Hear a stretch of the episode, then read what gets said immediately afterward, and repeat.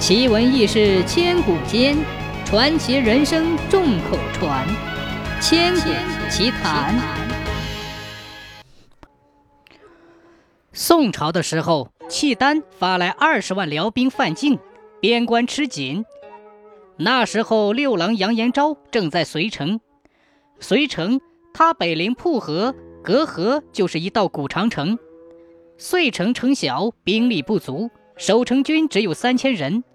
辽兵来得很快，忽然间兵临城下，将城围住，并且一连几天数次攻城，一次比一次攻得猛烈。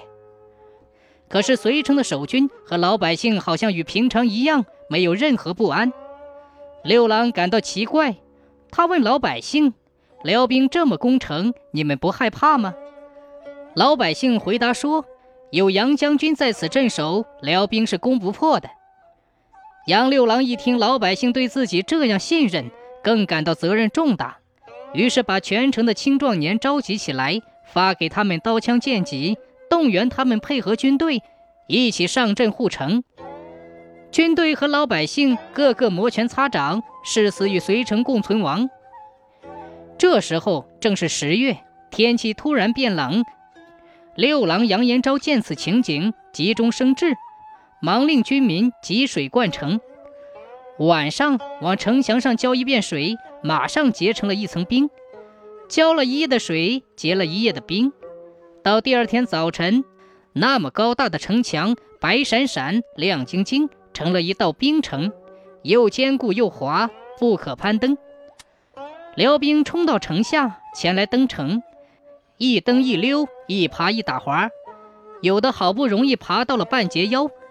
一打滑，又摔了下去。伏在城上的宋军趁机滚木雷石，万箭齐发，杀死杀伤辽兵不计其数。辽兵数日攻城不下，只好退兵。杨六郎趁机将城门大开，亲率大军杀出去，只杀得辽兵丢盔弃甲，狼狈而逃。这一仗生擒了辽兵上千，马匹近万，还获得了大批的武器。杨六郎因为这次作战被宋真宗加官进爵，由保州原边都巡检使调升为莫州刺史。契丹犯边，一路烧杀抢掠，人民深受其苦。六郎杨延昭先后率大军打退了辽兵一百多次进攻，使边关一度安宁，因而受到人民的爱戴。杨六郎五十七岁那年病故于茂州。皇帝派专使陪同六郎的长子杨文广前来护送灵柩回他原籍太原。城中的人民倾城出动，跪围着灵车失声痛哭，要求将六郎葬在茂州，以其在天之灵警戒边防。杨文广和皇帝专使感到重情难却，便让马童去问佘太君。佘太君提出另做一口棺椁。把杨六郎的衣冠和宝刀放在那里面，于茂州北城修杨六郎冢，以慰当地人民。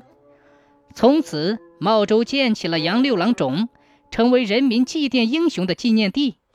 文官到此下轿，武官到此下马，百姓逢节敬拜。